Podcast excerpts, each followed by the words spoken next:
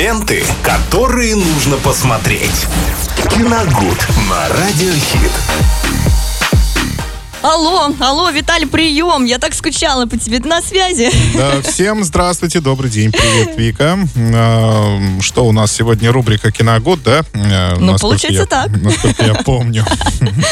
Просто сегодня среда, такой день. А, Давайте, друзья, сегодня мы поговорим о мультфильме. Мы вообще очень редко об этом говорим, а это э, грубейшая ошибка. Их тоже нужно отмечать, потому что э, в ином мультфильме мы можем увидеть гораздо больше интересного, чем э, в каком-нибудь проходнике. Ну, я имею в виду какой-то художественный фильм. Мультики я люблю, мультики я Да. люблю. Э, Сегодня это «Босс Молокосос 2», э, вторая часть, э, которая была, премьера которой состоялась в этом э, году. Это полнометражный американский анимационный фильм от студии DreamWorks. Э, Продолжение мультфильма 2017 года, соответственно, «Босс Молокосос», то есть без цифры 2.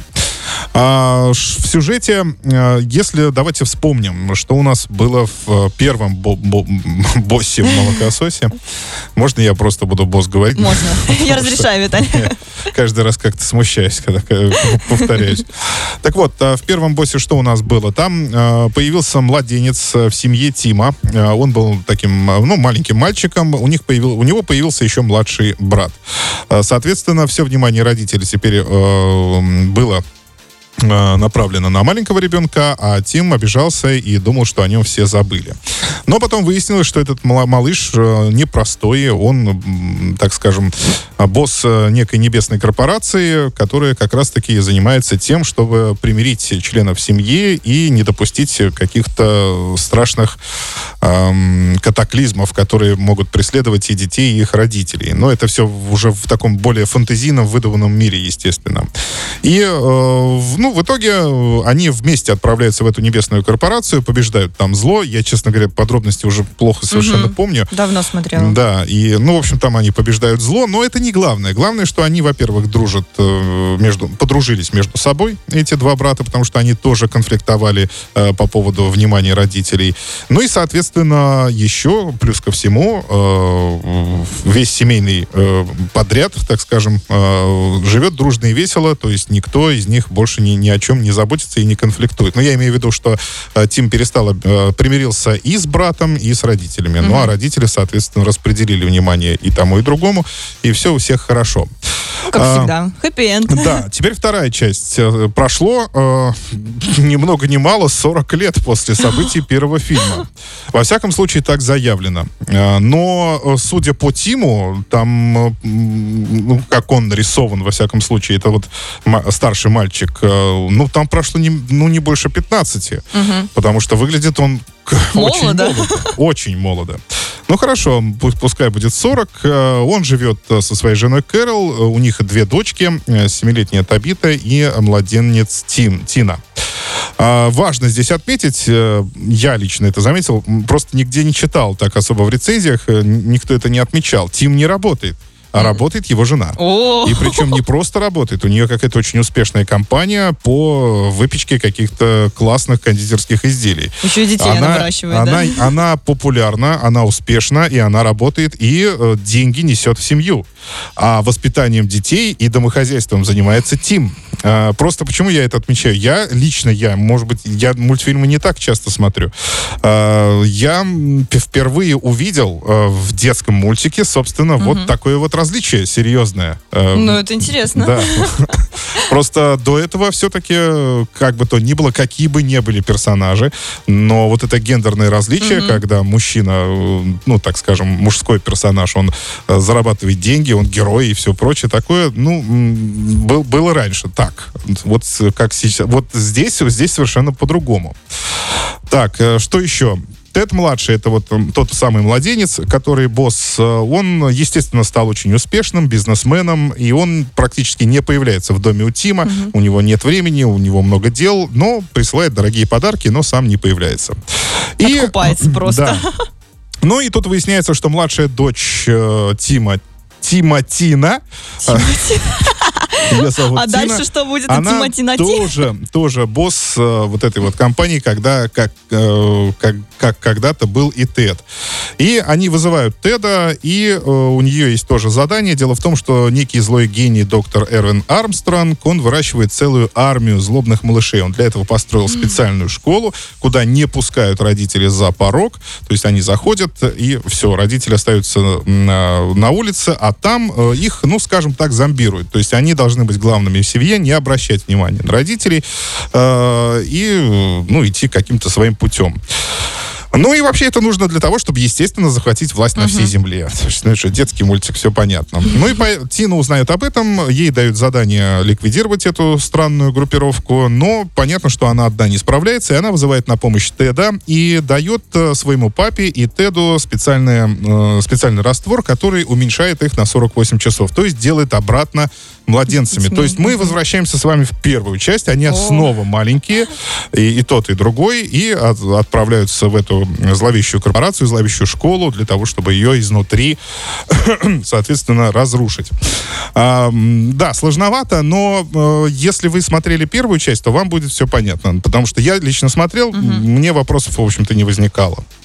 Поэтому, если вы решите посмотреть вторую часть, то имеет смысл обязательно посмотреть первую, потому что некоторые аспекты могут быть вам не ясны.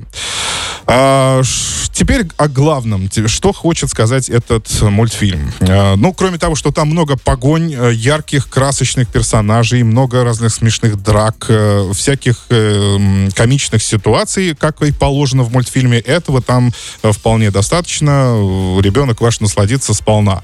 То есть, что касается мульти-экшен, так давайте его назовем, то там с ним абсолютно все в порядке. Но лично меня уже как взрослого человека немножко немножко смущает э, скорость, скорость, э, с которой это все происходит. Там все очень быстро, а, и персонажи настолько э, как это бы сказать-то? Ну, в общем, они постоянно кричат, э, они постоянно громко разговаривают, они постоянно дергаются, никто из них не сидит на месте. Такое впечатление, что Пугает у уже всех... тебя это, Виталь, да, да? у всех, у персонажей, абсолютно у взрослых и у детей просто страшный синдром э, дефицита внимания.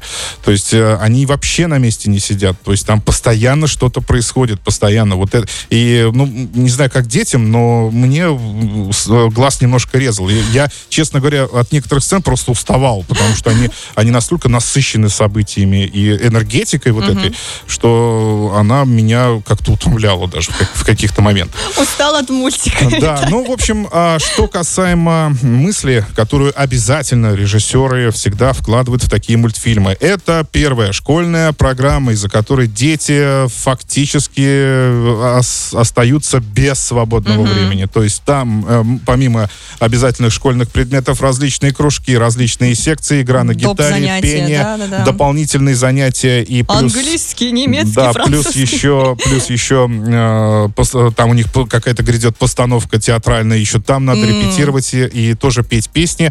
И все это настолько загружает детей, и это очевидно в, в самом мультфильме и в- понятно абсолютно всем. Э, ну, учитывая даже родителей, которые сейчас, э, ну, вот, э, родители младших даже школьников, да? То есть там все вот это хорошо прорисовано, по- понятно. Второе, это, естественно, зависимость от гаджетов. Сейчас в каждом, даже не в каждом втором там или третьем, а в каждом Каждый. мультфильме обязательно эта тема проскальзывает. Это зависимость от гаджетов. Вчера как раз З- такой мультик смотрела. Здесь Мгм. ее прорисовали каким образом, а, иллюстрировали каким образом. То есть э, злой доктор собирается сделать э, такое специальное приложение, которое зомбирует родителей. То есть они становятся абсолютно безвольными, и дети их- ими могут спокойно управлять. Ну, а как это происходит? Они включают камеру на телефоне, и приложение запускается, и их тут же зомбируют. Интересно. А, Это происходит как раз-таки в финальной части. Это никаких, я не говорю спойлеры. А В финальной части э, родители включают. И вот здесь очень хорошая сцена. Они, понимаете, идет выступление, дети выступают, и все сидят с телефонами вот так снимают, но они они уже не снимают, они становятся э, зомби. Зомби. То есть, со- соответственно. И э, вы понимаете, когда... Это хорошая иллюстрация того, как сейчас вообще происходят все эти детские утренники, э, праздники и так далее. То есть мы видим в основном э, телефоны, Телефоны вытянутые, вытянутые в руке. Да. И когда там, например, финал э, в выступлении, никто не аплодирует, потому что все, сним- все снимают. Вот это мне понравилось, это было очень здорово.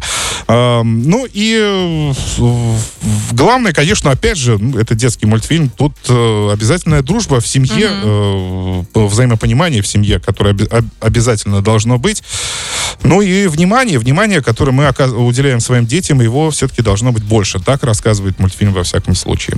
Так что «Босс Молокосос 2» я рекомендую посмотреть его вместе с детьми. Это действительно красочный, хороший мультфильм, но и не глупый, в общем-то, потому что рассказывает о м, таких, ну, уста- вечных вещах, наверное.